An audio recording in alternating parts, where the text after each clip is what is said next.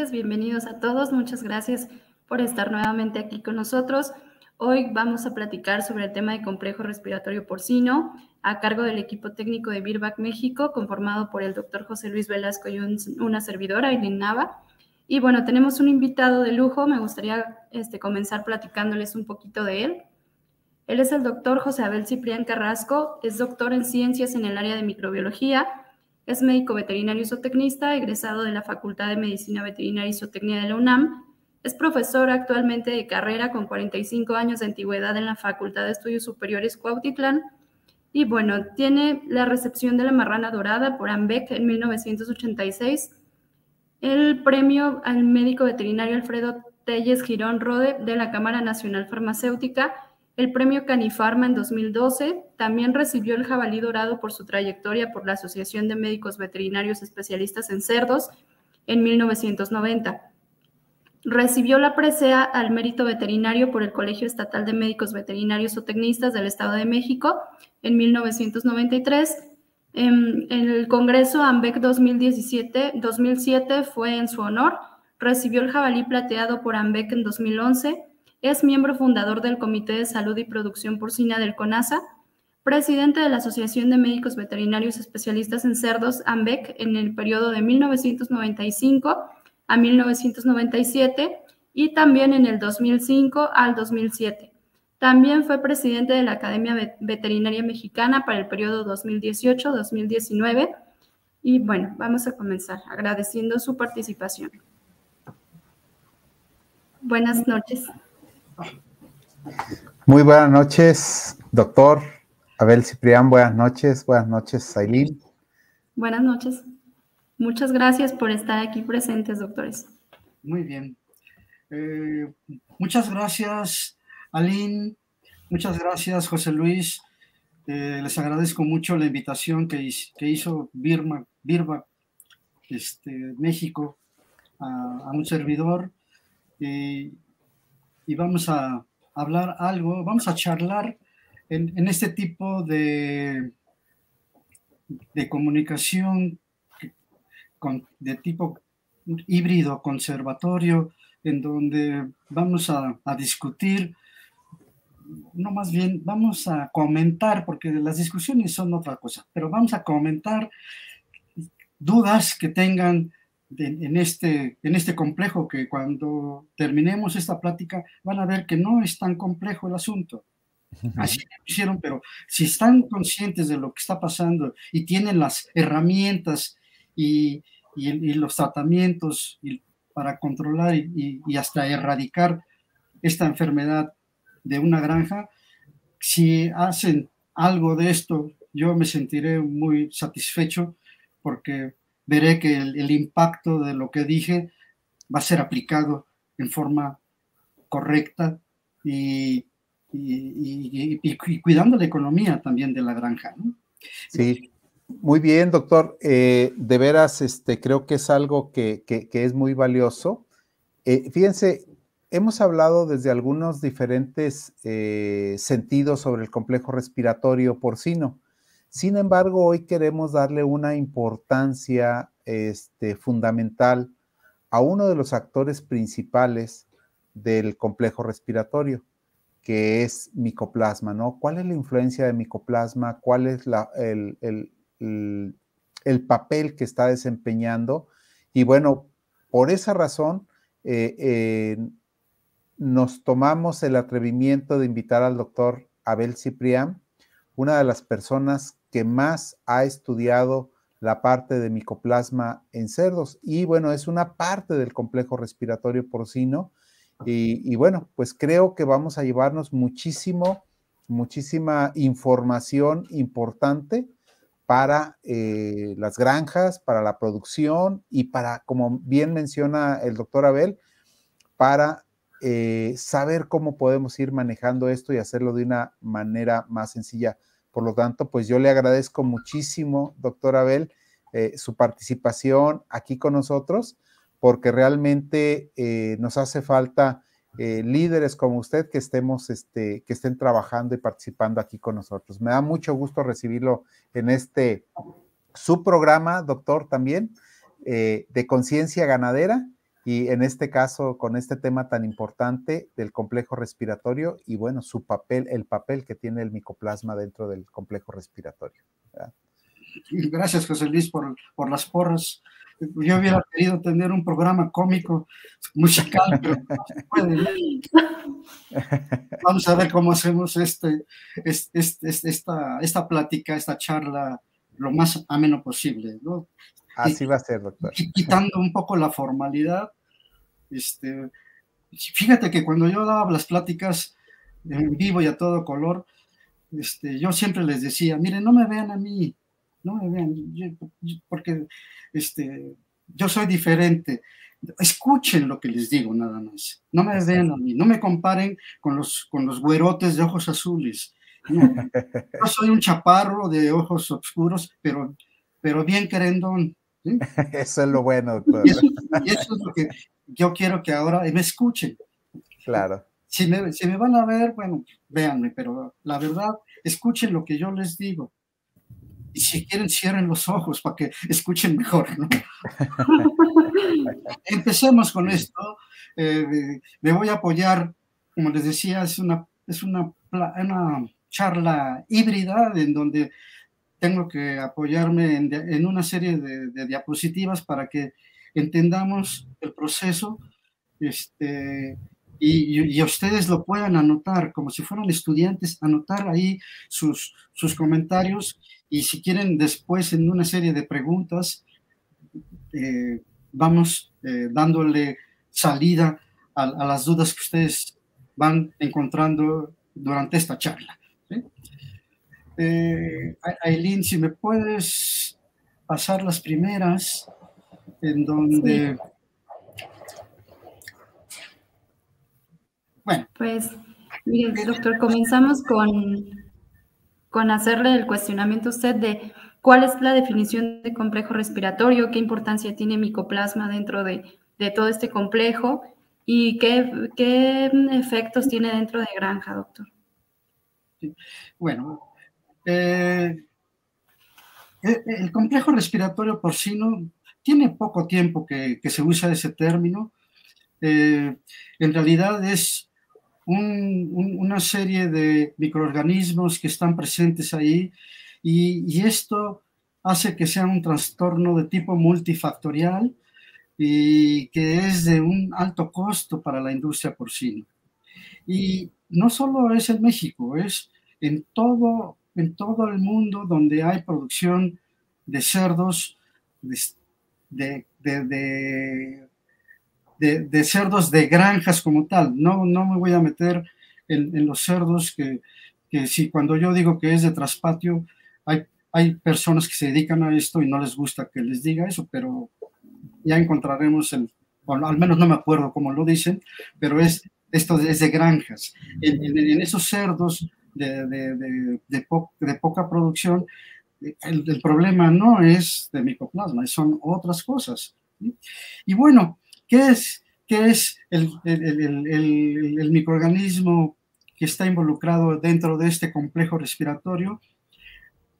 Para los que creemos y seguimos al micoplasma y que somos todos los que trabajamos en la FESCO Titlán y todos los alumnos de la FESCO Titlán, y, porque heredamos este concepto de dos personajes importantísimos que tuvimos en la escuela. Uno de ellos, Carlos Pillón Aguade, y el maestro del doctor Carlos Pillón Aguade, que todavía da clases en la Universidad de Iowa, es el doctor Richard Ross.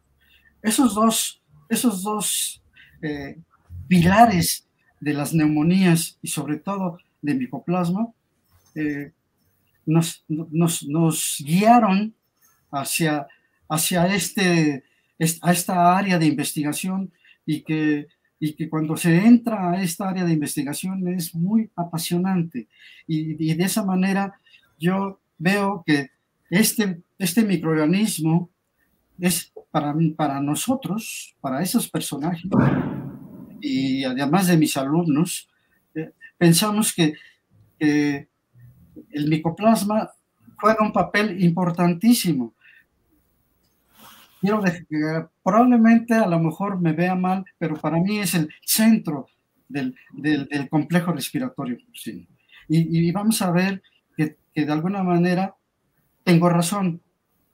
Y, eso es lo que vamos a, a platicar durante estos minutos, horas, lo que ustedes quieran, ¿no? en, la siguiente vamos a ver qué micoplasmas están involucrados. Hoy sabemos que, se les llama molicutes. E, estos molicutes, que es igual que si hablamos de micoplasmas, pero difícilmente se les puede olvidar el micoplasma y más fácilmente el molicute, pero en realidad así se maneja hoy en día. Y de esta lista que ustedes ven en la pantalla, solamente los primeros de ellos juegan un papel importante en la patología de, los cerdos.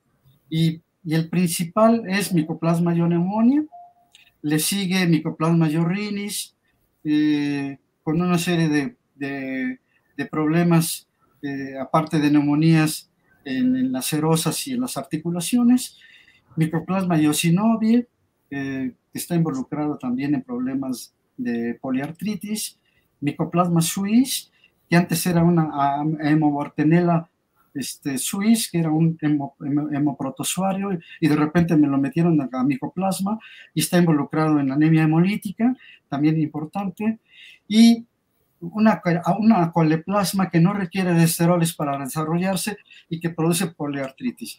Los demás, floculares, sualvi, iofaringis y la, y la coleplasma lailaui son saprófitos, pero nos echan a perder en, en, el diagnóstico cuando aislamos estos agentes que están ahí. En un futuro veremos qué papel juegan estos, estos micoplasmas saprófitos. No hay que olvidarlos, las bacterias no tienen palabra, ni tienen honor, ni tienen nada. Ellos este, son así. Yo recuerdo cuando había pleuronemonía contagiosa porcina y que ahora ya se llama pleuronemonía contagiosa, en los años 70 era un problemón, desaparece de repente y dijeron, no, ya pleuronemonía ya no va a haber y de repente vuelve a aparecer. Claro. Y, eso, y, eso, este, mientras nosotros eh, podemos eh, eh, genéticamente tener algunas características de resistencia, pero en varias generaciones, esas cientos de generaciones, estos micoplasmas los hacen en, poco tiempo. Sí, veo, veo, doctor Abel, que tiene aquí muy destacado eh, en, esta tabla a micoplasma y neumonía. Regularmente es el, género o el, el, más bien el genotipo o serotipo más más frecuente, ¿verdad? En los cuadros respiratorios. Eh, pero hay algún otro que nos está generando algún problema y que no estamos observando posiblemente como Yorrinis o alguno otro de estos que están en esta tabla, doctor?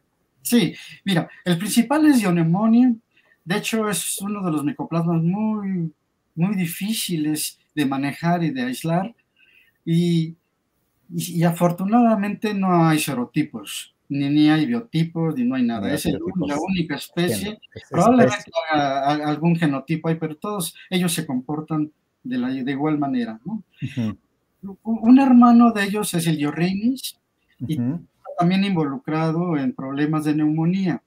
Pero la diferencia entre, entre Yorrinis y, y, y neumonía, neumonía es localizado. O sea, la, única forma de que eh, entre al microorganismo el dionemonia es por vía respiratoria y ahí se queda en el pulmón, no se va a otro lado. Pero Diorrinis sí, Diorrinis sí hay un proceso de bacteremia y por eso tenemos problemas de poliartritis y por eso tenemos problemas de, de, de policerositis. Se sale, se sale del área en donde no entra micoplasma de El otro, que si yo si no bien, pues igual es, es, general, igual que el diorrinis, él, se va a, las articulaciones, pero ojo, también hay casos que han reportado que se aísla de, problemas neumónicos en el pulmón, o sea, en el pulmón con problemas neumónicos. Y dice uno, bueno, habría que demostrarlo con los postulados de Koch, qué tan importante serían estos tres por lo menos, ¿no? Yo sigo pensando que dos juegan un papel importante, Mycoplasma pneumoniae, eh, junto con Yorrinis, siempre están juntos. Cuando se aísla ionemonio, siempre aparece Yorrinis, y si queremos aislar Yorrinis, ah, más adelante aparece ionemonio. ¿Qué papel juegan los dos?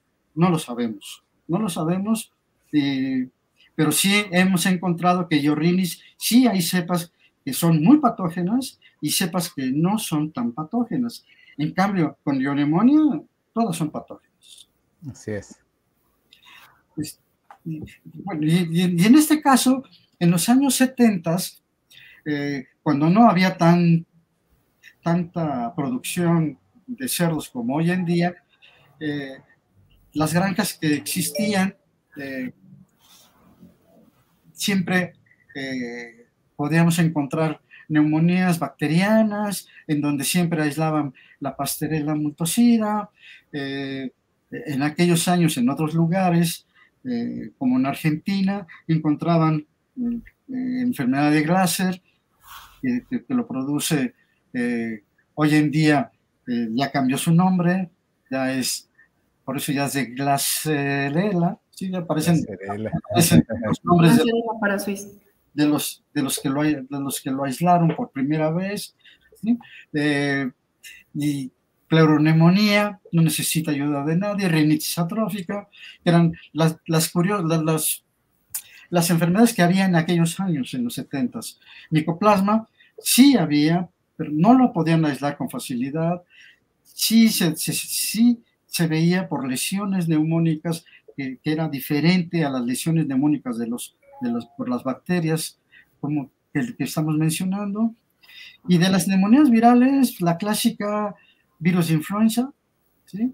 Eh, fiebre porcina clásica, que afortunadamente ya México ya está libre de, de fiebre porcina clásica, eh, algunos adenovirus porcinos y, y, el virus de la enfermedad de Aujewski, sobre todo los que tenían predilección por el aparato respiratorio, estaban involucrados también en neumonías virales. Sí, fíjese qué importante, doctor, perdón, esta, esta, esta tabla eh, ¿cómo nos muestra aquí en los años 70 esa producción que teníamos? No estábamos amenazados por esos virus actuales, por ejemplo, no nos complicaban esos virus actuales eh, que tenemos, porque aquí no vemos, por ejemplo, el virus de Pierce, no vemos el circovirus, todavía no se habían descubierto como tal o, como, o no eran participantes activos todavía del, complejo respiratorio, ¿verdad? Entonces, me, gusta mucho esto, doctor, para que la gente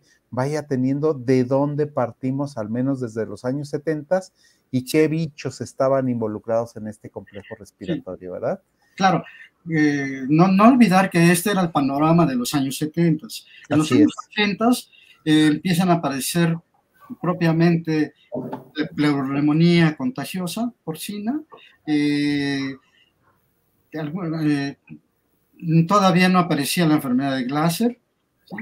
Eh, y en los años 90 empezamos con un, con un, problema muy serio y es donde la porcicultura se divide antes y después del PIRS, el, síndrome respiratorio porcino, reproductor porcino, eh, aparece en esos años y se le llama la enfermedad misteriosa de los cerdos. No, se sabía. Pero curiosamente, ¿por qué no teníamos tan evidenciado el PIRS? Porque fiebre porcina clásica jugó un papel importante. Cuando nosotros hicimos un experimento de fiebre porcina clásica y PIRS, encontramos que algo tenía la vacuna, la vacunación, el producto de la vacunación, la inmunidad contra fiebre porcina clásica que protegía contra el PIRS. Se va la fiebre porcina clásica y el que ocupa su lugar es el PIRS. Ese es, para mí sería una opinión personal, pero lo que sí observábamos es que en las granjas donde llevaban muy bien las vacunaciones y todo, no había enfermedad misteriosa porque estaba controlado con fiebre porcina clásica. Desaparece lo que llamábamos antes el cólera porcino y, y empezaron los problemas con el otro. Siempre va a ser así. Cuando se va uno, otro ocupa su lugar ¿Por qué crees que no me quiero ir para que no ocupen mi lugar? hace bien, doctor, hace bien. y ese sería el panorama de los setentas. Ahora, eh, se, ha, venido complicando. Bueno, un trabajo clásico que, hizo Carlos Pilloán y Gilberto Ochoa, que muchos de ustedes los deben de conocer, sobre todo a Carlos Pilloán, hicieron un estudio de rastro durante un año colectaron muestras de pulmones neumónicos y se pusieron a trabajar la bacteriología clásica, a aislar bacterias. Y el resultado de todo esto fue que, y lo vemos claramente en esta gráfica de pastel, en el cual hay, hay dos áreas importantes. Una de un 28%, en donde se aislaba Pasteurella multocida, y un área de azul cielo, de azul marino, que está representado sin bacterias, que son los extremos de la tablita donde están todos los microorganismos. Y ahí metido entre la gama muchos de las bacterias que, podían ser comunes y corrientes. Entonces tenemos dos, dos fenómenos aquí. Uno, micoplasma, que no se pudo aislar, y seguramente esos pulmones que eran típicos de una neumonía ensótica, no se aisló el micoplasma y quedaron como tal, que no se aisló ninguna bacteria, pero no es que no se, bacteria común y corriente. Y del otro lado, el 28% eran las pasterelas. Y, y, esto, y, esto demostraba muy bien, entonces el problema de la, de la pasterelosis pulmonar es porque estas bacterias, vamos a ver, si son de tipo A y de tipo D, y encontraron que había de las dos, las importantes son las de tipo A. Recuerden que las de tipo E y las de tipo B son las que producen la septicemia hemorrágica y las tenemos en África, y bueno, estén de aquel lado, ¿no? No nos interesan. Pero estas de aquí, lo que demostraron después Carlos Pilloán y Gilberto Ochoa fue cuando vacunaban los animales con fiebre porcina clásica, la cepa china, que es muy agresiva, y después cuando tenían los el, cuando tenían el, problema de de, de, de, pero no de, leucopenia, de, por, por, de polimorfonucleares este, y fiebre, inocularon la, la, la, la pastorela multocida y que reproducen la pasterelosis pulmonar. Y, ese es el primer trabajo que, se documentó. Y yo recuerdo que Carlos Pillón no lo quería publicar, tenía terror de publicar unos hallazgos importantes. Y, finalmente lo publicó y de ahí nació la popularidad de Carlos increíble, ¿no? Pero afortunadamente los que estábamos ahí como alumnos le aprendimos todas estas cosas. Bueno, cuando hicieron el experimento también hubo cerdos que no, tenía, que no, que no habían sido vacunados con, con, con, el, con el, virus del, del, cólera porcino, para que me entiendan los de aquella época, le, le, inocularon con pasterela multocida y los cerdos se murieron, pero de risa. No les pasó absolutamente nada.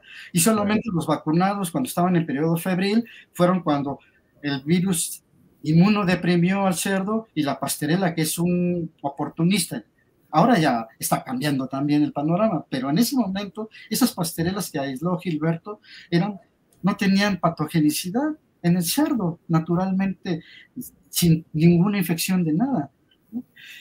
Pasan los años y empiezan a aparecer una serie de, microorganismos importantes, pero un trabajo similar que encontré en, en, en, en el año 2000, en el 2010, vamos a ver que, aquí este, lo que predomina, ahí, ahí, faltó un puntito, ahí donde dice 55.200%, pues eso no puede ser. Es 52%, y 25%, ¿no? 25%.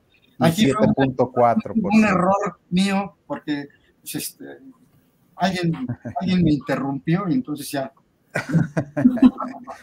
Pues ya, ya, ya, ya, tenemos, somos tan productivos, doctor, en todo tipo de aislamientos que, que pasamos del 100% tranquilamente. Sí.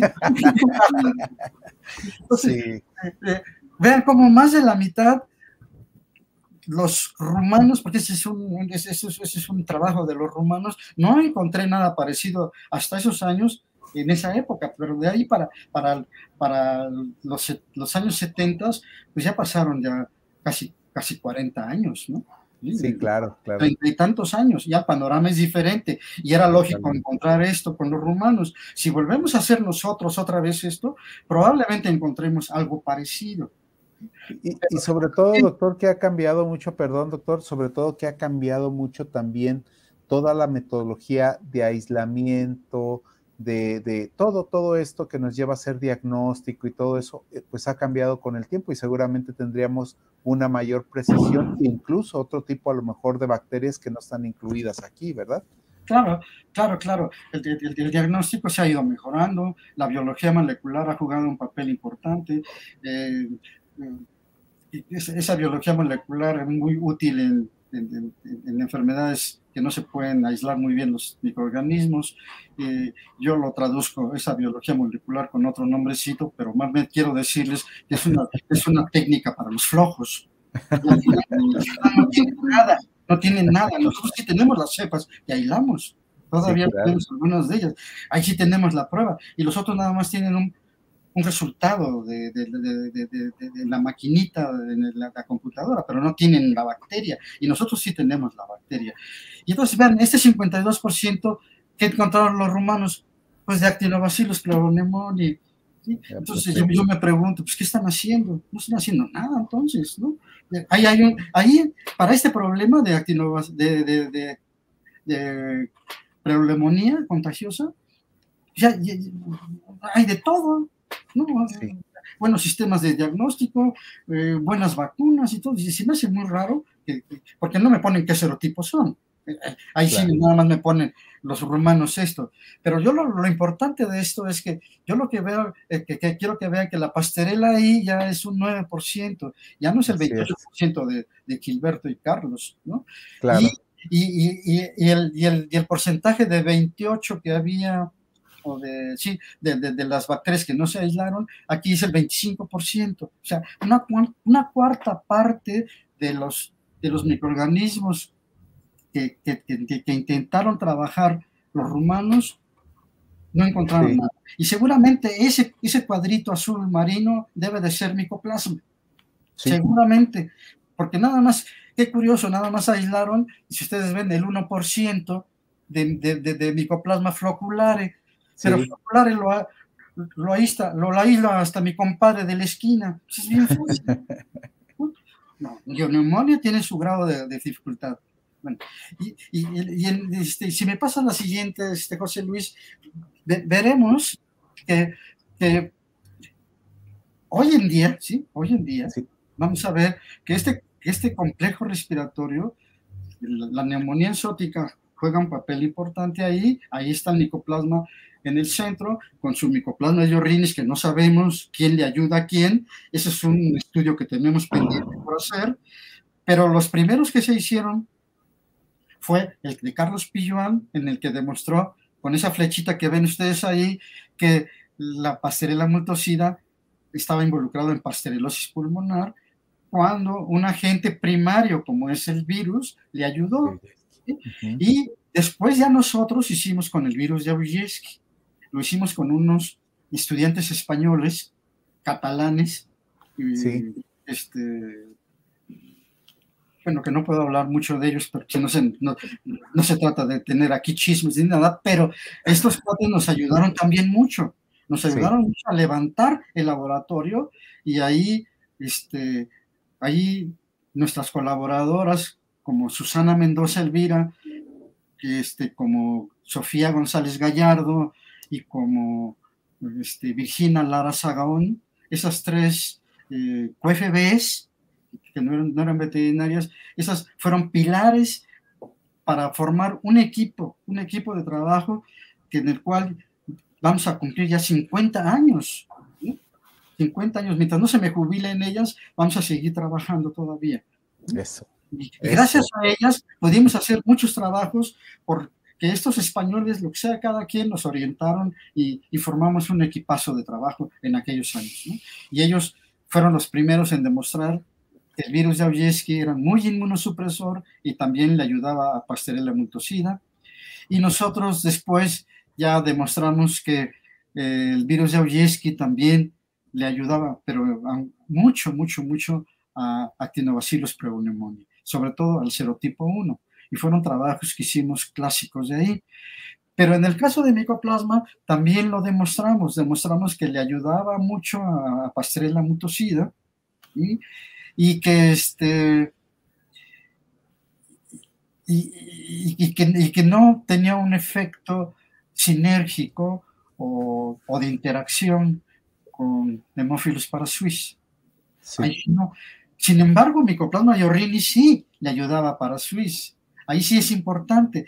Pero como los dos andan ahí metidos en la neumonía ensótica, eh, el papel de Yorrinis todavía no sabemos qué, pero ese es el que en forma individual, con un experimento que hicimos, le ayudaba a Hemophilus parasuis. Sin embargo, Hemophilus parasuis, cuando empieza a aparecer, José Luis o muchachos que me están viendo, ¿cuándo empieza a aparecer? Cuando viene el, virus del síndrome reproductor porcino del cerdo. Sí. ¿Por qué? Porque ya trabajos después que demostraron en Iowa, en Estados Unidos, demostraron que no solo le ayudaba al, al Hemophilus parasuis, sino también al Streptococcus suis. Y, entonces empiezan a aparecer problemas de enfermedad de Glaser y de streptococosis. Así es.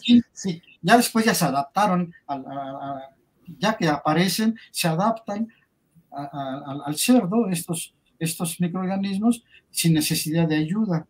Pero ¿quién vino a meter desorden cuando ya de alguna manera ya lo teníamos controlado? Pues el, Pierce. El Pierce, ¿no? Sí, así es.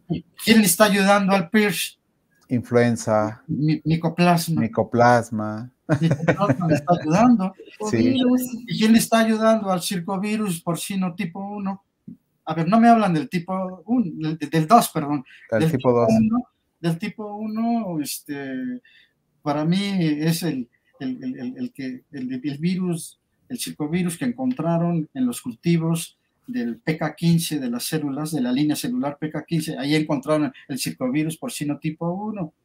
Y, que me perdone la industria farmacéutica de biológicos. Para mí, los, que, los, que, los que produjeron el circovirus tipo 2 fueron porque sus vacunas, porque, porque sus vacunas las hacían en cultivos estaban infectados con circovirus tipo 1. Ellos, para mí, no lo he podido demostrar, pero para mí, ellos fueron los responsables de que apareciera el circovirus porcino tipo 2, que es un virus ubicuo y, no han podido reproducir los postulados de Koch, y por eso me aventé un round con los de Barcelona cuando estuve por allá. Y por eso no me quieren, pero bueno, no importa. yo sí los quiero para que vean. Lo, que sí es muy claro, doctor, es fíjese cómo en los, en los complejos respiratorios porcinos, cuando tenemos interacción de virus cuando tenemos interacción con micoplasma, prácticamente todos pueden interactuar con micoplasma, entonces todos los secundarios pueden hacerse presentes, se manifiestan y nos generan unos problemas tremendamente eh, complejos, ahora sí, o difíciles, ¿no, doctor? Sí, ahora sí, se, ahora sí se vuelve complejo, pero si, conocemos la dinámica de todo esto, va, perdiendo complejidad, porque entonces ok, no hay una buena vacuna de PERS, aunque me digan que hay unos de que defienden a otros y a otros. Bueno, el hecho es que no hay, ¿no? Lo único que hacen es infectarlos con una propia cepa y, así lo manejan muchos de, las, de las granjas de, de multisitios y todo, todas esas granjas de, de, buena producción de cerdos, ¿no? Pero, pero no hay una vacuna que me diga cómo fue la vacuna de fiebre porcina clásica, la PAP 250, la, de, la, del doctor Pablo Correa. Sí. Que, en paz descanse, ¿no? Entonces, este, excelente vacuna. Él no, esa vacuna no producía lo que hacía la cepa china. Y ahí sí le puedo yo echar lo que quieran a los chinos, porque pues, su vacuna no funcionaba, así como no funcionan muchas de las cosas que nos dan, pero bueno, este, y, y, y, y este, y el circovirus, pues, bueno, pues sí, ahí está, ahí está la vacuna, ya está todo, pero mientras, si quitamos micoplasma de neumonía, no hay circovirus, se lo puedo asegurar. ¿sí? A eso sí. Entonces, por eso, ¿quién le ayuda? Micoplasma le ayuda al virus del PIRS y micoplasma le ayuda al circovirus porcino. ¿Por qué? Porque le gustan los, el tejido linfoide. ¿Y quién produce tejido linfoide en el pulmón? El micoplasma. Sí, hay un cultivo ahí importantísimo en el pulmón y quién lo aprovecha, este, estos cuates, ¿no? Sí, claro, claro. Muy bien, doctor. Y el virus de influenza, bueno, pues el virus de influenza, pues, el H1N1, pues desde 1918 con la gripe española, y, y después cada 10 años o cada periodo de años se va repitiendo hasta que lo tuvimos en el 2007 y, que le echaron la culpa otra vez al cerdo y ahí no fue. Fue un grosso chino que llegó y lo infectó, ¿no? Pues, sí. Doctor, ¿le gustaría que fuéramos a, ver o a revisar algunas de las preguntas que pudiéramos tener de nuestro auditorio? Claro que sí, claro que sí, José Luis. Vamos a ver qué, este, qué, nos dicen. Eh, Por ahí dice. Nos pregunta Luis Campa. ¿Cuáles son los virus y bacterias tanto primarias como secundarias en el complejo respiratorio porcino? Perdón, no te escuché bien, Aileen. Mm, ¿Cuáles son los virus y bacterias tanto primarias como secundarias en el complejo respiratorio porcino? A ver. Vamos a empezar por lo de las bacterias. Las bacterias que son, que son este, eh, primarias así como lo quiere llamar aquí el, colega, es actinobacillus pneumoniae. Las otras requieren ayuda, ya sea de micoplasma o de un virus. Si llegamos con el, con, el micoplasma del centro, ellos no, requieren ayuda para nada. De hecho, es muy difícil sacar una granja SPF libre de, de, micoplasmas. Y eso que nada más es ella. no, no, no, se puede. ¿Por qué? porque la madre que, que, que, que la madre es que, infecta a los lechones, pero desde que nacen, o sea, no hay, aunque les quitemos el lechón a la semana, con destetes tempranos, ya, ya se infectaron con micoplasma, ya, desde el primer día, punto. Así como los, así como los lactobacilos colonizan todo el intestino de los lechoncitos, así el micoplasma. Y, y si nos vamos a los virus, eh, afortunadamente ya quitamos el de Aujeski, ya quitamos el de fiebre porcina clásica, ya nos quitamos de esto, pero seguimos teniendo este, el PIRS, seguimos teniendo eh, influenza y seguimos teniendo el circovirus y por ahí seguiremos teniendo los que, los que importemos. A mí, no, a mí no me van a decir que muchos de los actinobacilos que llegaron vinieron de Canadá y Estados Unidos. Por eso tenemos los serotipos que tienen ellos. Y luego se enojan cuando les digo que de allá vinieron, pues para qué nos mandan porquerías, ¿no? Manden los animales sanos, Sí, sí, sí. Y, se enojan. sí, sí, sí. Y, los virus que vayan apareciendo, Aileen, también. no, no sé quién hizo la pregunta para Luis Campas. Luis Campas. Pues, pues, Luis Campas, ese, sería el panorama. ¿eh? Sí. Pocos son primarios, pero micoplasma es primario. Ahí sí. Ahí, sí, ahí sí, digan lo que digan. Tenemos otra pregunta más de Edgar López. Pregunta, ¿qué tanto impacto tienen las corrientes de aire ante cerdos infectados con micoplasma? Ah, ese es un trabajo muy interesante. De hecho, la doctora Mendoza trabajó con, con, la, con doctora, bueno, ahí en Minnesota, y, publicaron un, artículo alrededor de las barreras y en, Revista Veterinaria México. Si lo pueden buscar ahí, es, eh, no, me acuerdo si es la doctora Montserrat, este, pero bueno,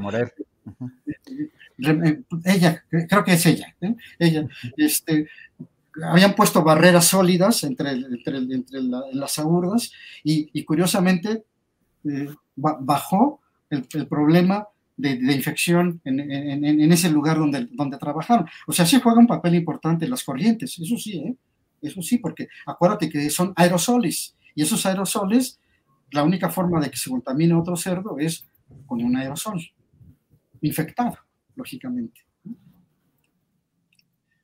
no sé si... Muy bien, muy bien. No, sí, doctor. Sí, de, hecho, creo que algo muy importante que tiene, eh, aquí dice, ¿qué tanto impacto tienen las corrientes de aire en cerdos infectados con micoplasma? Regularmente, como, dice, como decimos en México, doctor, ni tanto que queme al santo, pero ni tanto que no lo alumbre. Es decir, debemos de cuidar que esté ventilado pero que no haya corrientes fuertes de aire dentro, sobre todo en las etapas en las etapas de, eh, más tempranas eh, del cerdo, ¿no? Porque es donde es más susceptible. Y si además le sumamos lo que nos dice el doctor Abel, que el cerdo puede estar ya contaminado prácticamente desde el nacimiento, pues entonces se puede desarrollar mucho más fácilmente un problema este, importante de, contaminación por micoplasma, ¿no? Entonces, eh, no confundamos que quisiera yo desde el punto de vista de manejo la buena ventilación con dejar que circule fuertemente el aire, sobre todo pues por la eh, sensibilidad que pueden tener los lechones a, menor peso, ¿no? o a menor edad, perdón. Sí. qué bueno que lo complementas. Como si eres de campo. Yo soy, de laboratorio y me meto a hacer experimentos controlados, pero bueno. No, doctor, pero nos ayuda todo eso, nos ayuda todo eso, doctor. ¿verdad? Porque finalmente nos dan herramientas para poder aplicar al campo y qué debemos decir y recomendar a todos nuestros productores, ¿no? Muy bien. Este... Doctor, tenemos más preguntas, pero aquí hay un comentario que me llama mucho la atención y me gustaría pedirle su opinión. Nos comenta la doctora Amaranta Bael, la infección por micoplasma de igual forma es muy frecuente encontrarlo por el mal almacenamiento de los alimentos. ¿Qué opina usted al respecto de esto? Pácatelas. Ahora sí. bueno, en primer lugar, ¿dónde está el alimento? ¿no? Yo lo que he visto, por ejemplo, que, eso es, en la parte del comportamiento animal, que, los cerditos este, se lamen el moco del morro del otro cerdito. Y yo no sé si sea una, un, un, acto de amor entre estos dos lechoncitos, pero cuando, están cuando hay secreción nasal, el otro lechoncito lo, limpia. lo lame y se, se, traga todo. Si ese animal en ese moco viene el micoplasma, en ese proceso de ingestión se podría infectar. Pero un alimento, si está en otro lugar, o si llega a un lugar primero, luego en los cerdos, y luego llega a otro, y está con saliva y con secreción mucosa, es probable entonces que se pueda infectar. Pero así, si el alimento está en, un, en, un, en,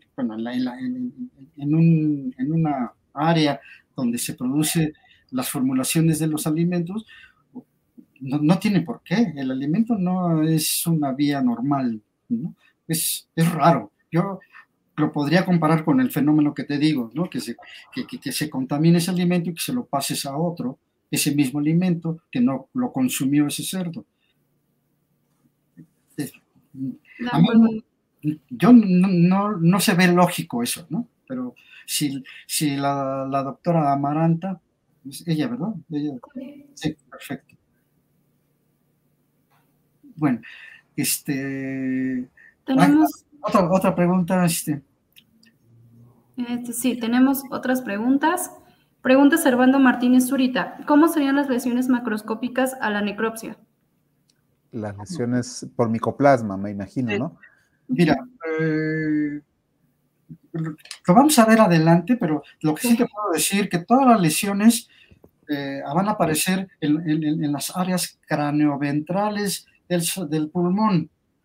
Es decir, el óvulo apical el lóbulo cardíaco, tanto izquierdo como derecho, y el accesorio, que son las partes anteroventrales. Y el bueno, el accesorio está en la parte dorsal, pero son los primeros que se afectan porque el micoplasma entra por aerosoles, no entra por vía herida ni nada, ni piquetes de insectos, nada, entra por aerosoles. Y, y los primeros lóbulos en los cuales se impacta el aire que respira el cerdo son esos que les digo, a diferencia de pleuroneumonía, que entra por sangre y los, y, los, y, los, y, los, y los lóbulos que se impactan primero por la sangre son los diafragmáticos. Por lo tanto, tenemos que, los, que en el pleuroneumonía los lóbulos diafragmáticos son los afectados. Lógicamente pueden afectarse, pero la parte baja de la, la parte trasera o posterior de los lóbulos anteriores. Entonces, eh, pero siempre, siempre vamos a encontrar las lesiones en esos lóbulos. ¿Qué, ¿Cómo son esas lesiones? son normalmente son rojizas, gris, rojizas, y ya cuando entra otro agente como pastorela ya se ven grises. Pero sí tiene un aspecto carnoso, rojizo, en esas áreas de consolidación. Y si tú haces un corte histológico, porque luego encuentras cuates que, que, ya hicieron eso y bueno, a ver, hacer una, una histopatología no es de ahorita, ¿no? Hay que, hay que esperarse a que se, se, se trabajen esas muestras y tarda muchos días. Pero que lo que vamos a encontrar ahí es una infiltración linfocitaria. Y, y lo que está lleno, esa, esa área neumónica, son linfocitos. Pero no los podemos ver a simple vista, pero ahí están los linfocitos. Es, por eso se llama una infiltración linfocitaria este, peribronquial y, toda la área de, de, los alveolos y pulmón, del pulmón. Pues, Eso es lo que, se, lo que, se, observaría. De acuerdo, doctor. A mí me gustaría continuar con, con, el tema. Agradecemos que mucho que hagan sus preguntas, pero me gustaría continuar preguntando qué importancia tiene el complejo respiratorio dentro de, dentro de la granja Em, considerando un poquito también los costos de producción, doctor, ¿cómo se afecta eh, la ganancia alimenticia, la ganancia de peso, conversión alimenticia, los gastos que genera esta enfermedad dentro de, una granja? Bien, e, esta, esta, parte fue, curiosamente, es una plática que di hace miles de años. algunos años, doctor, algunos años. Este, este, este, trabajo lo hizo, eh, me parece ser que cuando se casó, este, ya tenían el apellido de Tucker, pero en realidad es la doctora... Este, Aileen Tucker. Pero ¿cuál está abajo? ¿Cómo dice su nombre abajo? Yo puse la referencia, no la veo. Es este... Ah, bueno, pienso que es la misma. E, esta doctora de Iowa hizo este trabajo muy importante.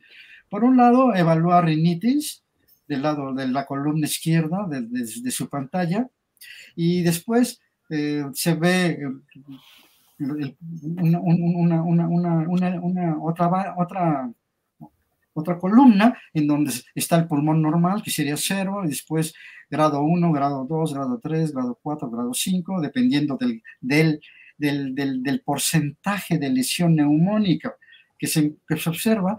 Y después vemos en la otra columna, un, donde dice neumonía leve a moderada, cómo va creciendo del 1 al 10, del 11 al 20, del 21 al 30, que está en, en, en negritos, y después una neumonía severa que va del 31 hasta el 50%.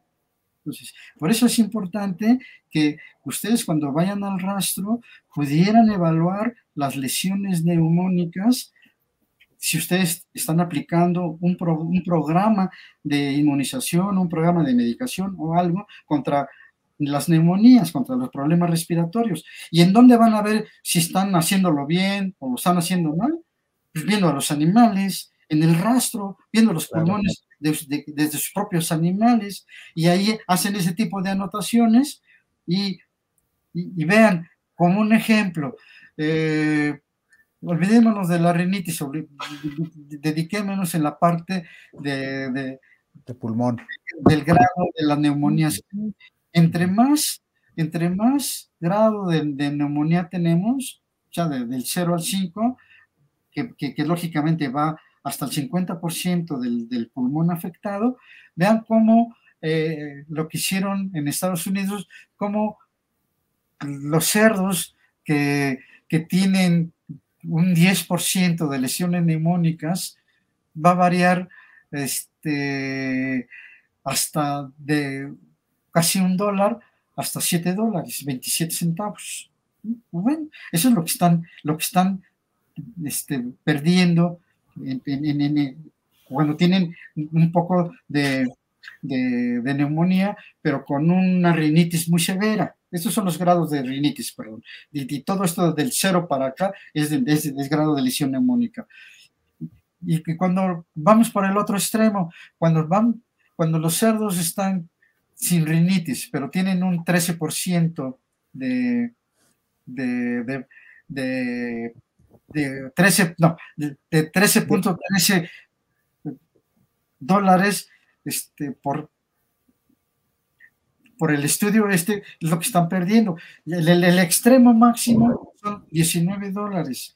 Entonces, cuando hicieron este trabajo de rinitis con neumonía, yo no lo hubiera puesto rinitis, yo hubiera puesto nada más neumonía, ¿no? Pero bueno, así lo hizo la, la, la, doctora de, ojalá, es que no sé si se refiere al ataque. Si me está escuchando la doctora Ataque, le, pido disculpas.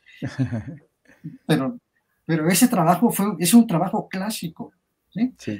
Y después, en un experimento que hicimos nosotros, si, lo vemos adelante, este, ahí sí, con, con, con, un grupo control, en donde a otro grupo B le inoculamos micoplasma y a otro grupo C le inoculamos solo pasterela y a otro grupo D le inoculamos micoplasma y pasterela, encontramos que, que, en el grupo, que en el grupo A, que no tiene nada, que nuestro control negativo, el porcentaje del promedio de lesión de, este, del grado de lesión neumónica, ¿sí? el GLN es el grado de lesión neumónica, es cero, la ganancia diaria de peso fue de 0.36 y la conversión alimenticia, la relación que se encontramos, se fue de 2.68.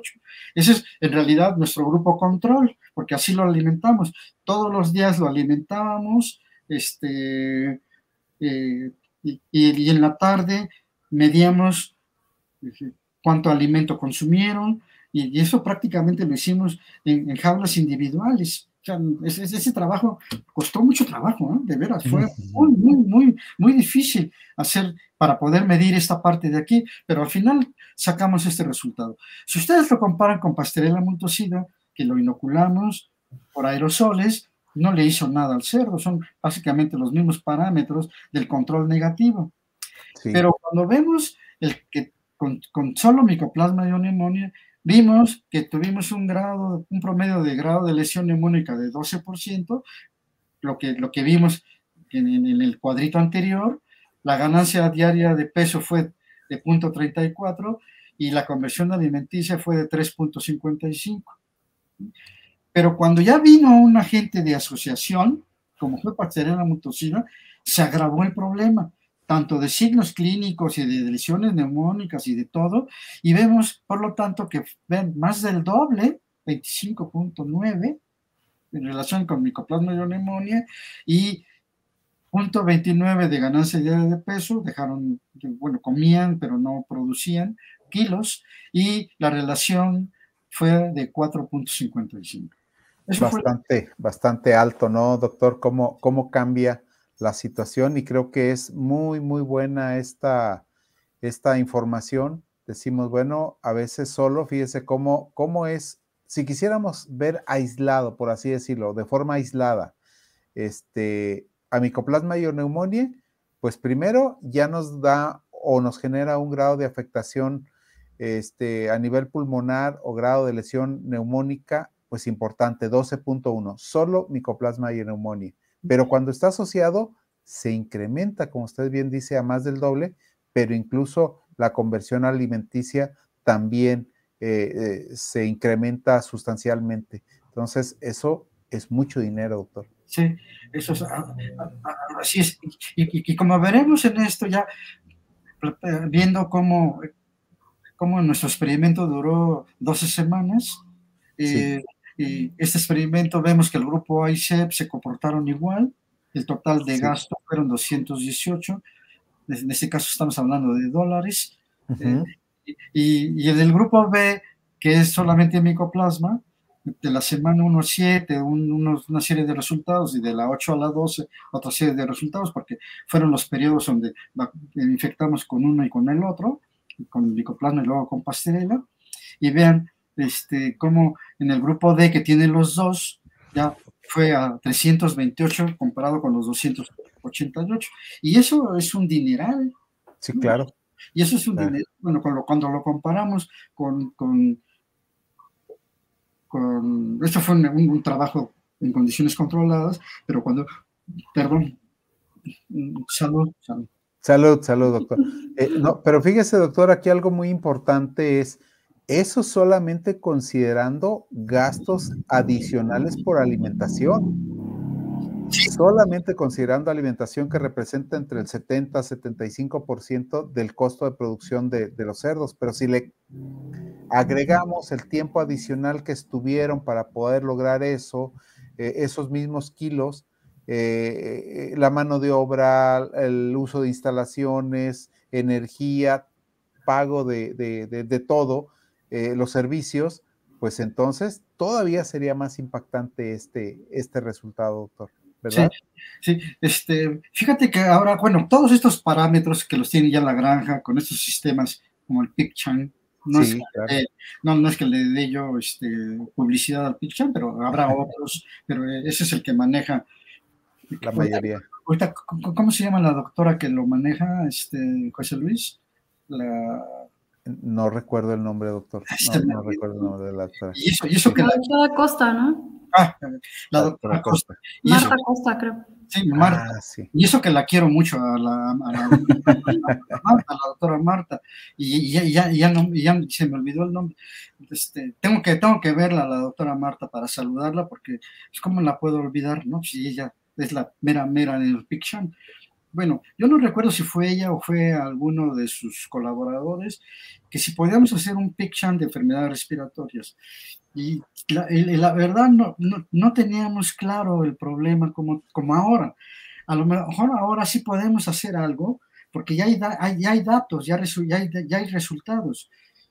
Y, y, y, y, como vamos a ver más adelante, uno de los signos típicos de esto es tos cuando lo veamos ahorita adelante. Pero en este caso, con esto, este, sí podemos, bueno, por lo pronto ese, ese, sistema de, de, medir la cantidad de alimento que consumen, lo que, lo que gana el cerdo y todo, todos esos datos ya los tienen y seguramente debe de haber bajadas en periodos de la producción y uno se te preguntaría qué diablos está pasando ahí.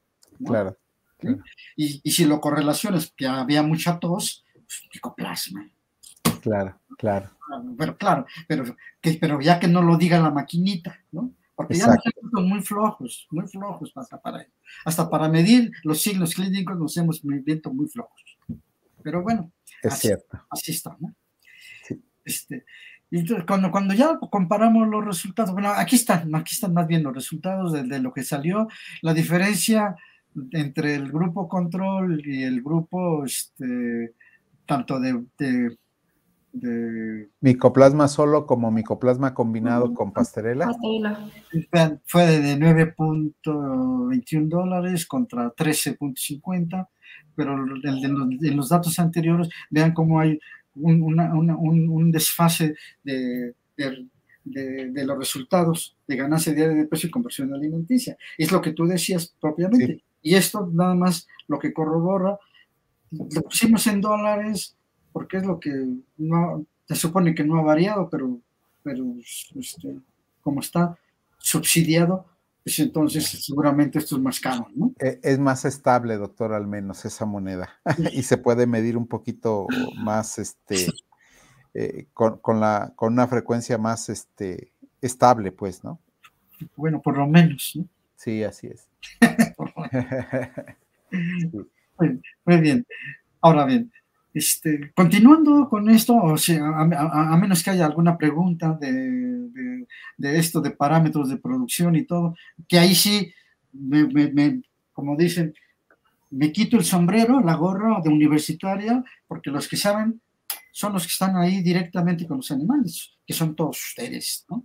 De hecho, tendría que aprender de todos ustedes en relación a todo esto de economía, este, pues, yo ahí sí, este, a veces se me olvida dar hasta el gasto de la casa, ¿no? Porque no tengo... Pues eso sí es peligroso, doctor. Sí. Entonces, bueno, regresando con esto, eh, el micoplasma está en, todo, en todos lados, eh, es, es, es, un, es un problema de, de, de, dentro de, la, de las granjas de producción intensiva, ahí sí, cualquiera que sea el, el, sistema de producción de cerdos, eh, como ejemplo, todos dentro, o todo lo de multisitios y todo, el micoplasma siempre los va a acompañar. O muy temprano o a mediados, pero siempre los va a acompañar. Allá sí, porque no es, lo ideal sería que todas las cerdas estuvieran sanas, y, yo, les preguntaba a los doctores que, están involucrados en esto, ¿qué le, ¿qué le pasa a una cerda cuando está gestante y tiene micoplasma? nadie me sabe decir qué le pasa, ¿no? Si, tiene, si tienen problemas neumónicos, o sea, ¿qué le pasa? Aunque sea portadora, ya ven que, que el, del tener, eh, el, de estar produciendo los lechoncitos también hace un evento inmunosupresor. hay, los de reproducción en cerdos, nos, nos deben de, decir en unas siguientes pláticas que organices, José Luis, que, que hablen de inmunidad lactogénica y de toda la marrana, ¿no? De todo eso. Claro, que sería interesante que complementáramos de todo esto, que si se puede vacunar o no se puede vacunar, si se puede medicar o no se puede medicar, pero la marrana tiene que estar sana desde antes, no, así es. enferma. Pero bueno, este, en todos lados hay. En todos lados hay. Habrá lugares donde la tienen bien controlada, pero no. Ahora bien, ¿en dónde prevalece más si, si, si, si, nos, este, si nos dedicamos a ver esto, pues igual en todas las granjas prevalece, este, no quiero hablar de incidencia, más bien es prevalencia, porque si no los epidemiólogos me van a matar, pues es prevalencia, prevalece. Vean, yo también soy educado con los epidemiólogos, ya lo respeto mucho. Claro. Que debió haber sido un epidemiólogo el que hubiera controlado el, el, el, SARS-CoV-2, pero bueno, pusieron a otro que no sabe nada, pero en fin. No me importa si se enojan los del otro lado, pero así es. Bien, todas las granjas están afectadas, ¿sí? Con una prevalencia menor o mediano o mayor, pero todas están involucradas.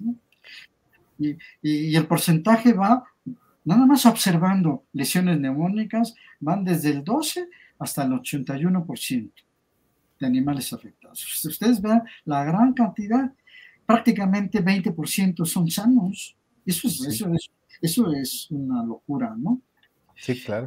Y, y este es un trabajo del doctor Maqueda cuando trabajaba en el campo.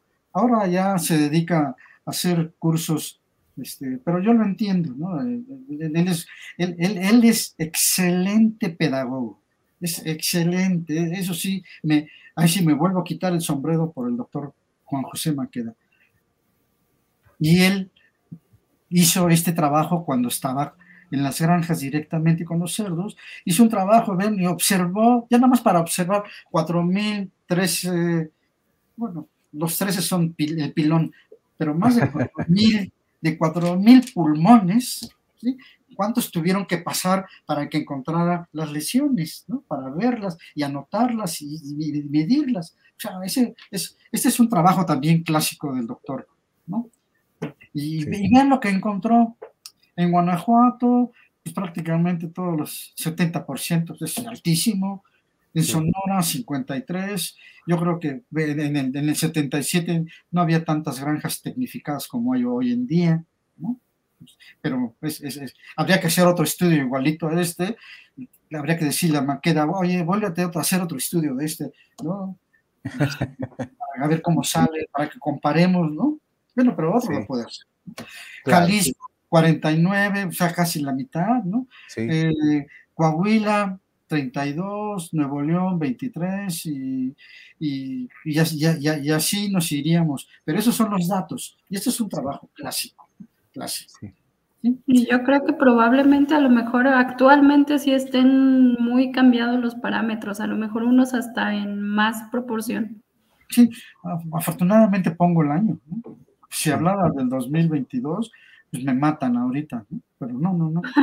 Y este, y este trabajo lo que hicimos ya, ya fue observar, observar los pulmones, seleccionarlos clásicamente de neumonía enzótica y llevarlos a hacer el trabajo con el crióstato y hacer y, este, la inmunofluorescencia con un antisuero que, que, nos regaló el doctor Richard Ross de la Universidad de Iowa y empezamos a trabajar y encontramos que esos pulmones que trabajamos, fíjense, el 23% eh, eran ahí sí confirmados por esta técnica de inmunofluorescencia que sí era micoplasma y neumonía lo que estaba en ese pulmón, sobre todo cuando lo observamos en el epitelio de los bronquios y bronquiolos.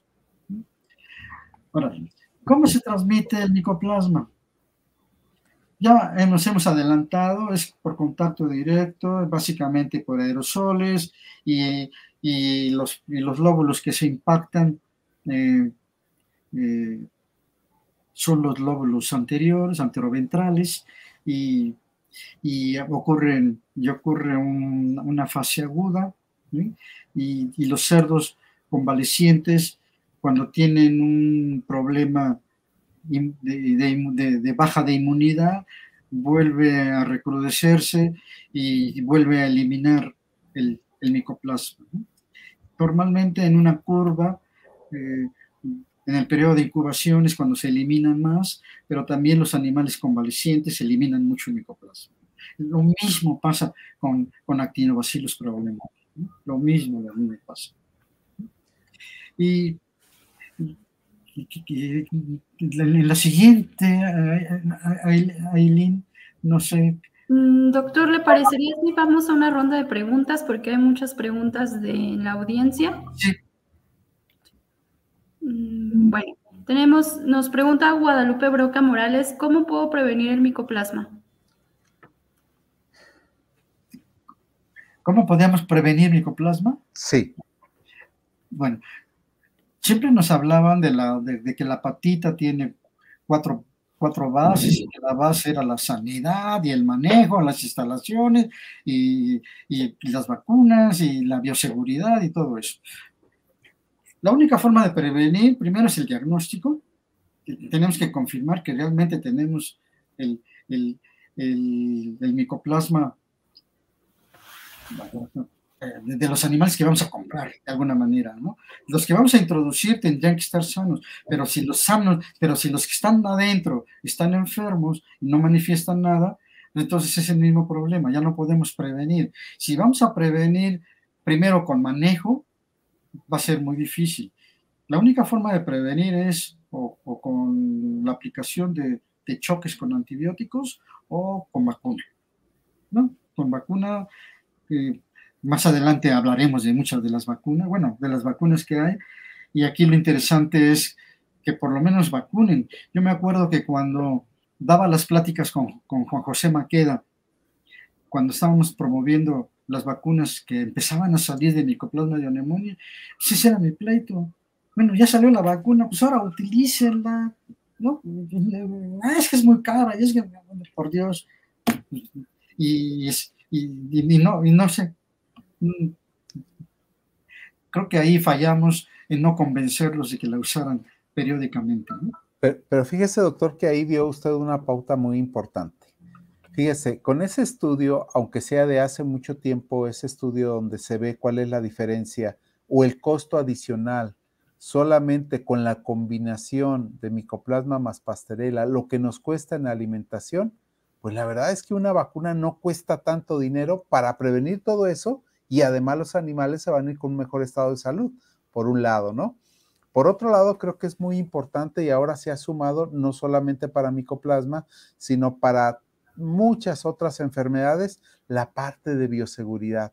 Es decir, hacer realmente esos huecos sanitarios, lavado, desinfección correcto de instalaciones. Ya, ya decíamos hace un rato o preguntaba incluso a alguien de los del auditorio el, manejo ¿no? de la ventilación, de, evitar las corrientes de aire. Si bien comenta doctor Abel, toda la parte de manejo, también todos esos tratamientos que pueden ser necesarios ¿sí? para evitar que nos detone por lo, el estrés, los cambios que tenemos en, las diferentes etapas. ¿no? Creo que es algo que, que es complementario, tratando de hacer como un resumen de sus palabras, doctor, debemos de hacer un trabajo integral para poder evitar, ¿sí? que se siga desarrollando o para impedir que se desarrolle micoplasma, ¿no? Sí, así es, José Luis, así es.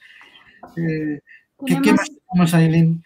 Sí, tenemos otra pregunta más. Nos pregunta Rogers Ramírez, ¿qué, ¿qué tanta prevalencia tiene hemófilos para Swiss? Mira, cuando empezó el problema de Pierce, empezó a aparecer también el problema de enfermedad de Glaser. Y, y hoy en día, la, la,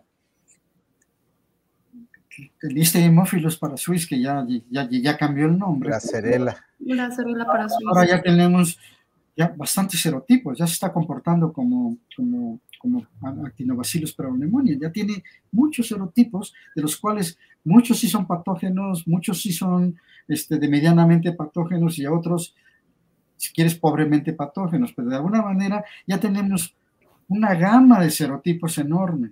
Y eso complica tanto el diagnóstico Tendría que haber un laboratorio que tenga todos los antisueros o todos los primes para hacer biología molecular e identifiquemos esos hemófilos para SWIT y de ahí hacer o de ahí sacar un, biológico.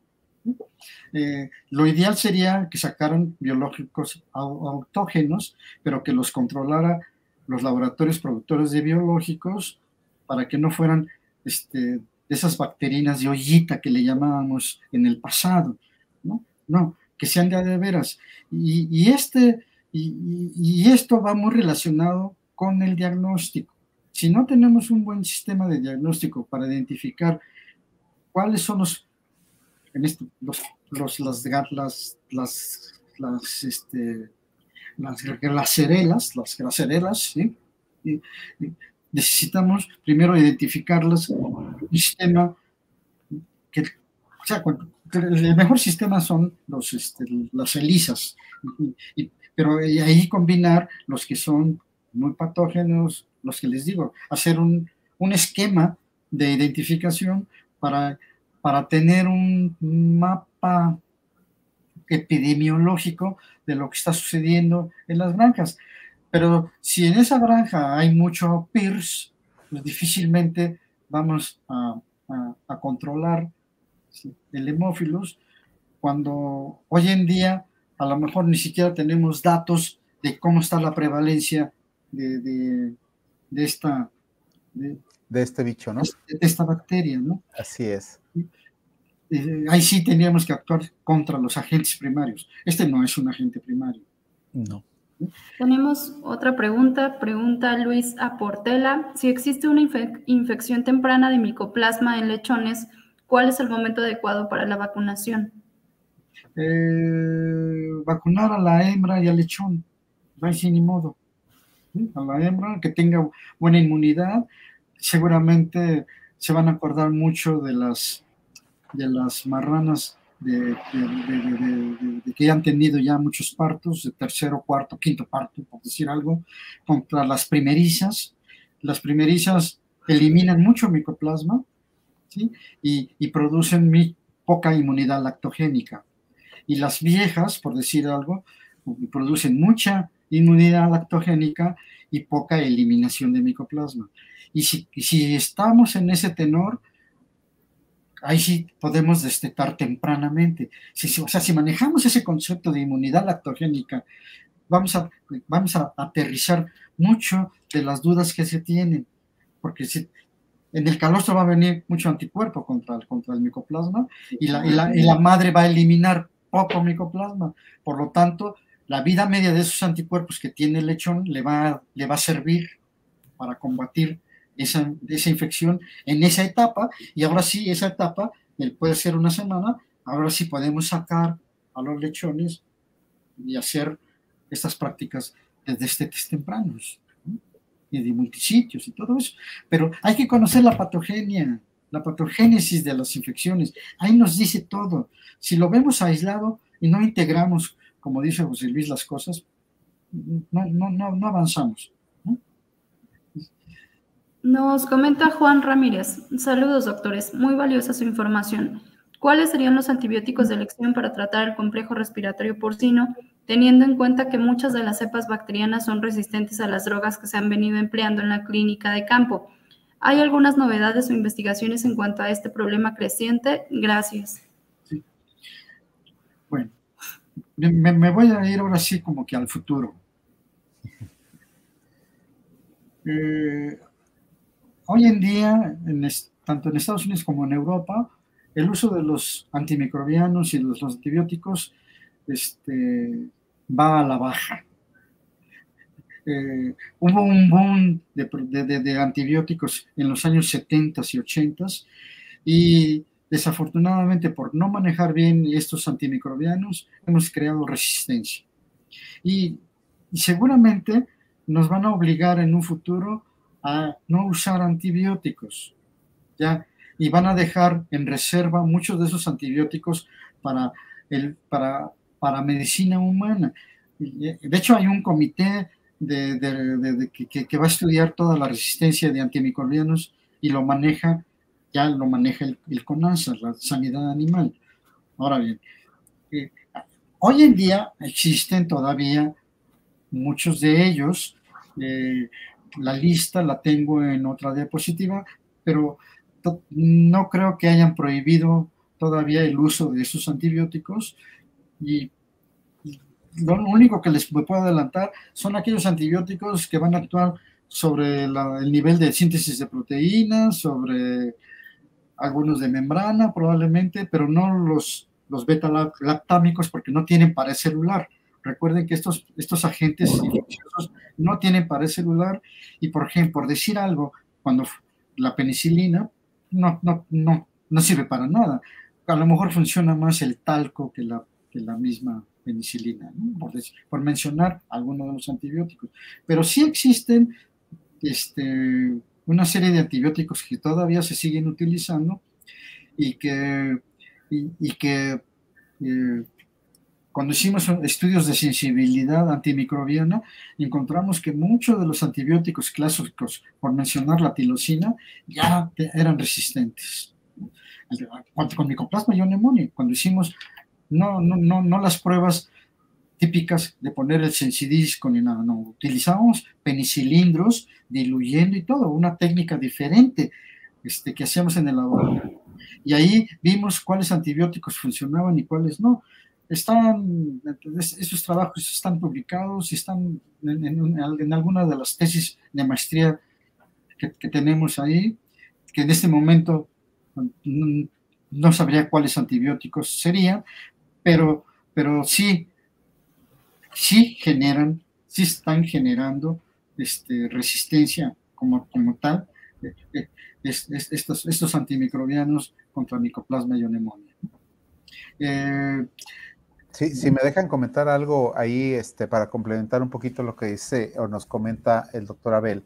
Sí, eh, sí, sí, de hecho hay, hay algunos, este, como bien menciona, para el caso específico de micoplasmas, todos los betalactámicos como amoxicilina, penicilina, ampicilina y cefalosporinas no le pegan a micoplasma, dado que hay algo muy importante, pues es que el micoplasma no tiene pared eh, bacteriana o celular bacteriana, ¿no? Entonces, eh, esa es una de las razones importantes. Pero tenemos, como bien menciona, por ejemplo, macrólidos, este, quinolonas, eh, las, algunas este, tetraciclinas, todos esos sí actúan, como menciona el doctor Abel, sobre este, la producción de proteína bacteriana, por ejemplo, o inhibiendo la producción de proteína bacteriana, y esto nos ayuda a tener una muy buena eficacia para este control.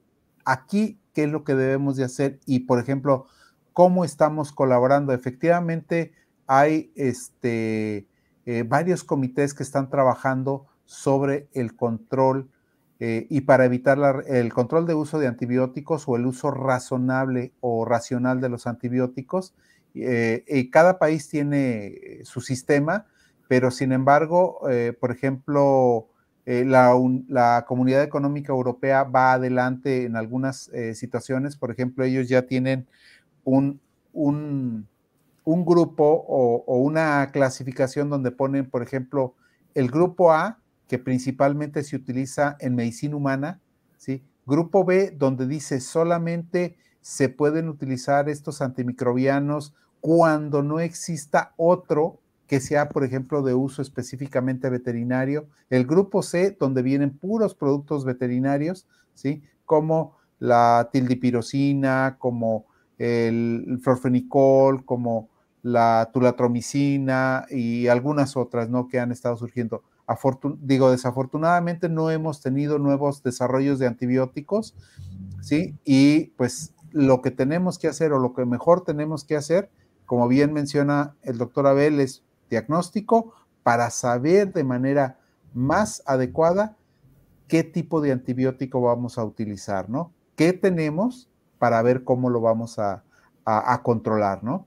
Es una parte muy importante y sobre todo algo que no vamos a dejar de, de, de comentar nosotros, uso de antibióticos a dosis recomendadas en etiqueta, que esa es una de las situaciones más importantes, porque cuando utilizamos este, tratamientos con una subdosis, eso nos puede generar muy rápidamente resistencia. Incluso la misma autoridad dice, ya no más uso. En México, la autoridad desde hace algunos años nos dice, no se pueden utilizar los antibióticos como promotores de crecimiento, se deben de utilizar como tratamientos terapéuticos y por cierto periodo de tiempo nada más. Entonces, eso nos va a ayudar mucho a tener una mayor eficacia con el uso de los antibióticos y seguir teniendo éxito donde se puede tener, como bien dice el doctor eh, Abel, hay países en los que se utilizó indiscriminadamente algún grupo antibiótico y ahorita tiene una resistencia tremenda y entre ellos pudiéramos estar en algunos casos en México. Sí. Quizás para complementar, José Luis, si micoplasma, pues todos los antimicrobianos que van dirigidos a micoplasma, los mencionaste adecuadamente. Pero si acompañado por una otra bacteria sí. en, el, proceso, entonces ahí sí podemos aplicar los, la otra gama de antibióticos, pero siempre y cuando esté confirmado, se haya aislado la bacteria o se sepa cuál es, y al menos si se pudiera hacer un antibiograma de los secundarios, entonces sí tendría razón de utilizar la otra gama de antibióticos. Así es. Pero hay otra vez la palabra estrategia es la, clave del asunto. ¿No? No nomás así como los chompiras. Ah, vámonos. No, no, no, no, no. Vamos a hacerlo bien. Sí, claro, de acuerdo totalmente. Tenemos todavía un par de preguntitas más. Nos pregunta Mauricio Flores Bardellini. ¿Tienen estadística de mortalidad por virus y por bacteria? Mm. Yo creo que esto pudiera ser, eh, si me permite contestar un poquito, eh, doctora, a, Mauricio Flores.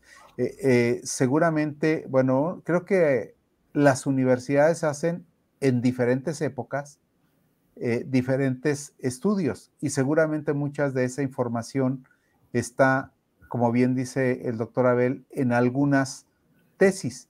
No necesariamente todo se publica, ¿sí? Es posible, pero además se hace por regiones, no se hace en general. Eh, vamos a decir, cuál es la, este, la prevalencia de micoplasma en todo México. Difícilmente sería un trabajo sumamente costoso, ¿verdad? Se hace por regiones y dice, bueno, pues a lo mejor la prevalencia puede ser de tanto aquí o allá, ¿no? Y, y tarda tiempo, como bien dice el doctor Qué, bueno que se hiciera un trabajo como el que hizo en su momento el doctor Juan José Maqueda allá en 1977, donde nos diera más luz. Ahorita se ha volteado mucho, ¿sí? Para, para ir a ver qué tanto nos está afectando algunos otros virus y algunas otras bacterias. Pero lo que sí es muy importante es que este trabajo que están haciendo junto virus y bacterias para hacer más eh, difícil el tratamiento de los problemas respiratorios, ese sí es frecuente. Es decir, cada día encontramos más asociaciones entre virus y bacterias en las diferentes regiones del país. Eso sí es cierto. Quizás no, no le tenemos una respuesta específica, Mauricio, pero la verdad es que sí sigue habiendo una alta incidencia de problemas respiratorios, pero ya no son únicos, como para hablar por un solo bicho. Bueno, contestando al doctor Flores, micoplasma no mata, Mauricio, no mata. Pues nada más ataranta si tú quieres, pero no mata. ¿eh? Si, llegara, si llegara otra bacteria ahí, agrava el problema, pero no hay mortalidad con micoplasma. El, para mí, el único microorganismo que produce muy buena, bueno, si hablamos de récords de mortalidad, es Actinobacillus pneumoniae. Sí. Ese sí mata, para que veas. Láser no mata. Este, eh, rinitis no mata. Eh, pasterela no mata. Bueno, sí, hay unas cepas de pasterela multocida altamente patógenas, pero no las tenemos. Esas sí podrían, podrían matar al cerdo. Pero de ahí en fuera, la única que mata, mata de bacterias, Actinobacillus pneumoniae. Ahora vámonos a los virus. Los virus, oye, es que sí mata, pero si no están vacunados. Para Fusterdando no lo tenemos. Fiebre porcina clásica sí mata. ¿no? PIRS mm, no, no, no mata como los, como los otros virus. ¿sí? Influenza, a menos que se complique con bacterias, puede matar. Pero buscar una, una, estadística de mortalidad, Mauricio, no me sirve de nada, ¿no?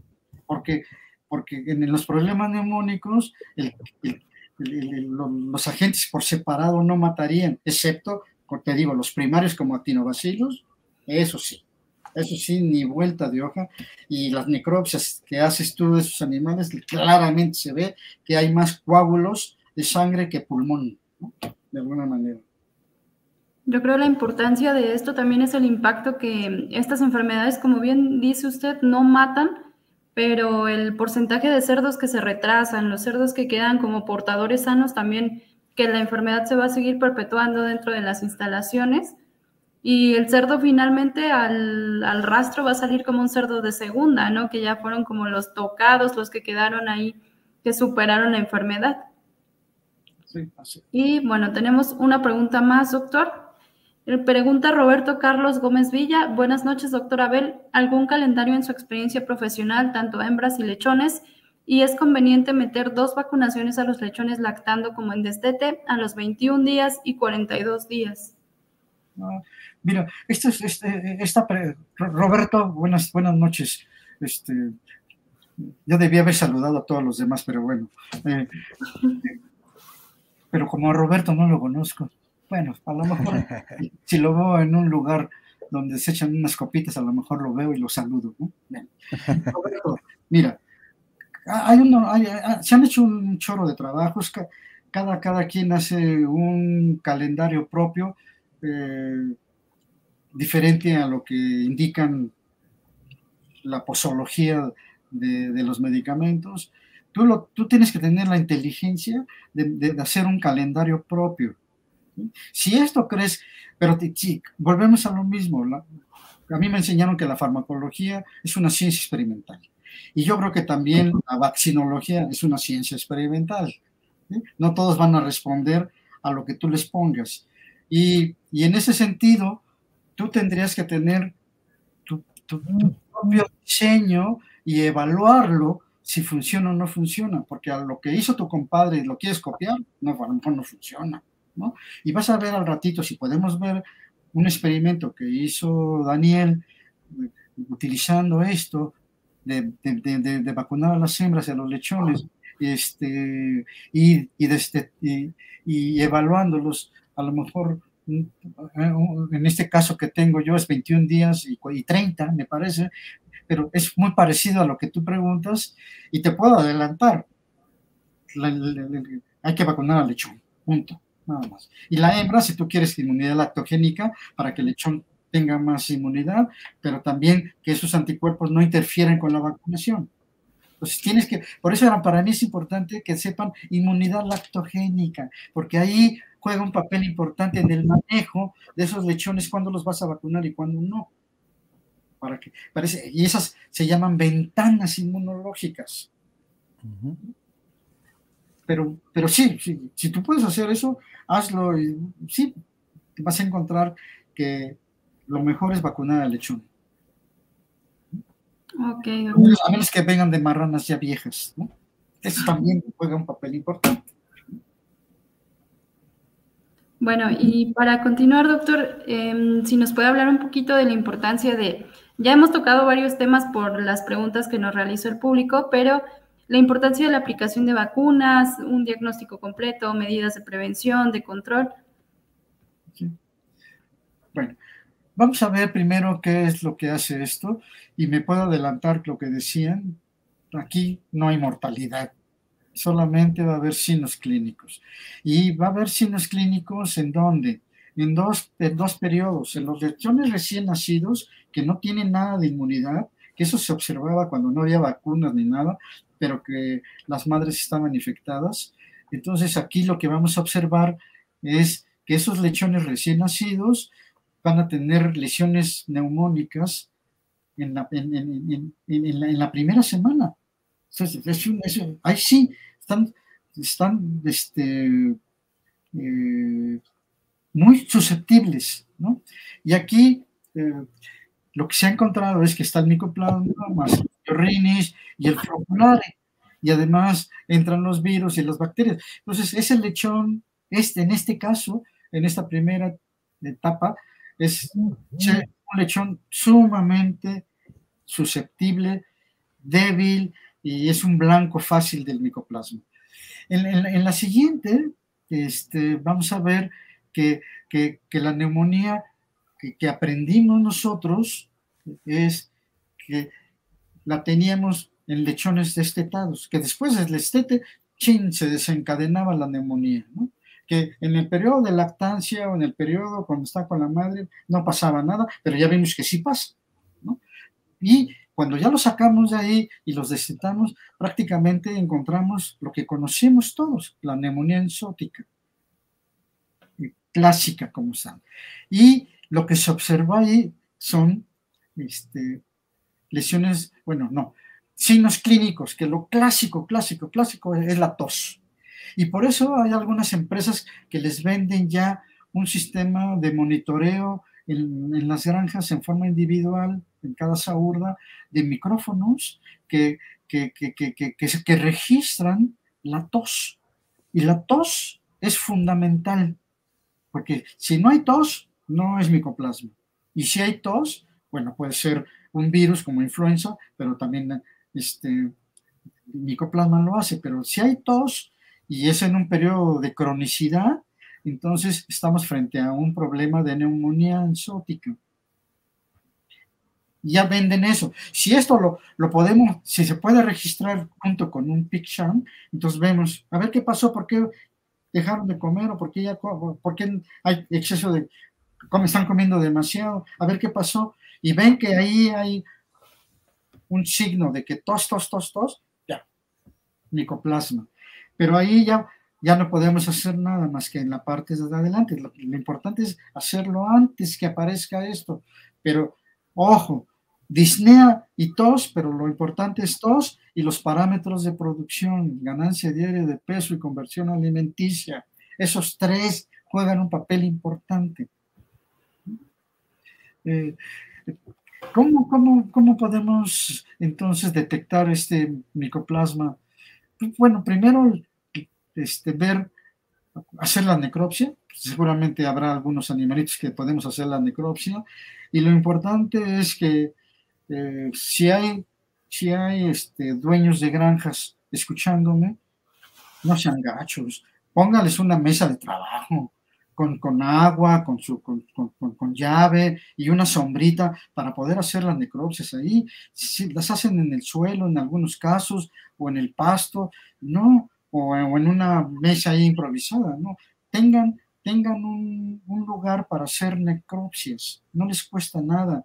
Y, y es importante porque se pueden tomar con calma todas las muestras, se puede hacer un buen estudio de patología, y se pueden tomar muchas muestras para, para bacteriología y para, y, para histopatología y para hacer biología molecular, pero, pero sí denle las facilidades al médico que va a hacer las necropsias. Yo se los digo porque a los lugares que iba me asoleaban, por eso, aunque llevaron mi sombrerito y mi gorra, ah, fue, cuando tomé un color ya más serio. O sea, por lesiones, ya, ya, ya lo habíamos mencionado, lesiones macroscópicas en los lóbulos anteroventrales, sobre todo en los lóbulos cardíacos. Muy bien. Y cuando vemos las lesiones son de esta característica, típicas de, tipo rojizo, eso, ya es una neumonía enzótica clásica. Cuando ya van cambiando de aspecto y, se van grises, ya no, este, ya no, ya, ya, hay agentes secundarios. Clásico, clásico es pastelero.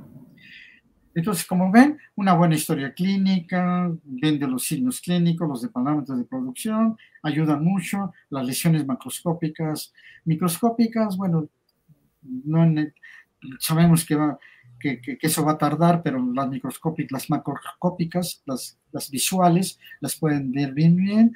El aislamiento de identificación, no todos los laboratorios son capaces de, de aislar e identificar el micoplasma y neumonía se pueden confundir con micoplasma yorrinis, porque fue el que crece más fácilmente y más rápido, pero podemos, pero podemos tener pruebas para detectar el antígeno y pruebas eh, de, de, buscar el antígeno en los tejidos. La clásica es la inmunofluorescencia, pero hoy en día han aparecido otras pruebas. La serología para hacer estudios de de campo para ver perfiles serológicos, tanto transversales como longitudinales, y ver y, hacer una, aplicar las medidas sanitarias de medicación adecuadas. La serología da buenos resultados. En el caso de micoplasma, nada, para otras pruebas, para otros microorganismos también tiene sus pruebas. ¿sí? Eh, siguiendo con esto, eh, el, aislamiento de identificación es, es, muy, muy problemático. Eh, lo que sí les puedo decir que, que la, calidad del medio de cultivo es importante. La doctora Frisch, que ven hasta el final de su medio de Frisch, este, lo, utilizó en su momento y es el que se sigue utilizando hoy en día, pero básicamente es un medio de cultivo que, que, se parece al de cultivo de células. La diferencia es que lleva nicotinamina adenina de nucleótido, extracto de levadura y, suero, y suero de, caballo, que, es el que proporciona los esteroles y el colesterol para que puedan crecer los micoplasmas. Y claro, ahí podemos poner muchas otras cosas.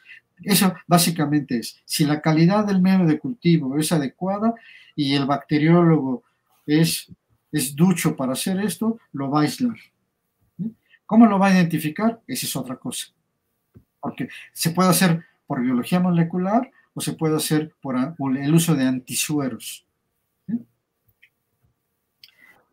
Doctor, totalmente de acuerdo con usted. Yo creo que este tema es muy, muy amplio de platicar. Yo creo que no nos alcanzaría el tiempo de hoy para, para continuar con el tema. Sin embargo, me gustaría que nos dijera a modo de conclusión em, cómo podemos eh, combatir todo esto del complejo respiratorio. Bueno, ya hemos mencionado muchas de las cosas. Primero, ojalá que todos los animales estuvieran sanos. Si estuvieran sanos, no pasaría nada, ¿no?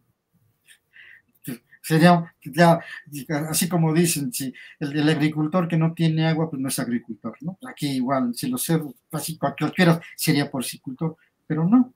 También los microorganismos tienen derecho a multiplicarse. Entonces, ¿cómo los podemos contener?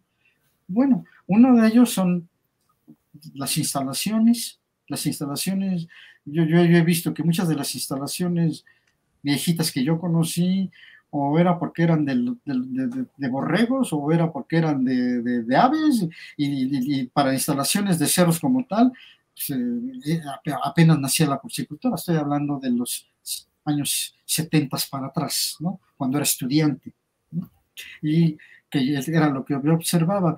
Pero si las instalaciones hoy en día lo hacen los buenos, los diseñan los buenos, eh, no los ingenieros y arquitectos, los buenos veterinarios con experiencia y saben cómo deben de ir orientadas, donde, donde no deben entrar tanto aire, o sea, que sean instalaciones para, para que el animal esté bien. No quiero hablar de bienestar animal, pero deben estar bien. Confortables.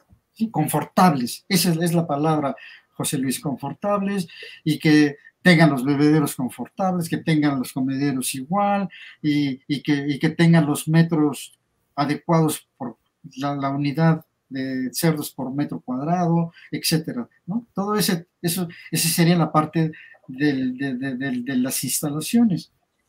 El manejo, el manejo de esos animales, ¿no? También juega un papel importante. Y, y, y la, Claro, no me quiero meter en genética ni nada, porque luego compramos genética, pero, pero vienen mal sanitariamente, muy, muy, buenos genéticamente hablando, pero esa cosa ya viene enferma. Yo para qué quiero que produzcan buenos lechones, pero si van a ser enfermos. Esa es la parte fundamental, que, que, que, que las marranas siempre ha sido mi pleito. ¿Por qué las marranas están eliminando tanto micoplasma? ¿Por qué permitimos que las marranas estén enfermas? ¿Por qué permitimos que esas marranas estén produciendo lechones si los va a infectar? Volvemos a lo mismo, ¿no? Volvemos ahí. Entonces, el manejo y, y, y, después la medicación, ojalá hubiera medicamentos que no ofrecieran resistencia, pero los hemos encontrado y en el pasado eran excelentes algunos, hoy en día ya no. Y vacunas. Si existen las vacunas, hay bastantes vacunas en el mercado, se manejan muchos antígenos dentro de la vacuna, se manejan eh, eh, micoplasmas completos, se manejan muchos por ingeniería genética, se manejan eh, muchos de ellos.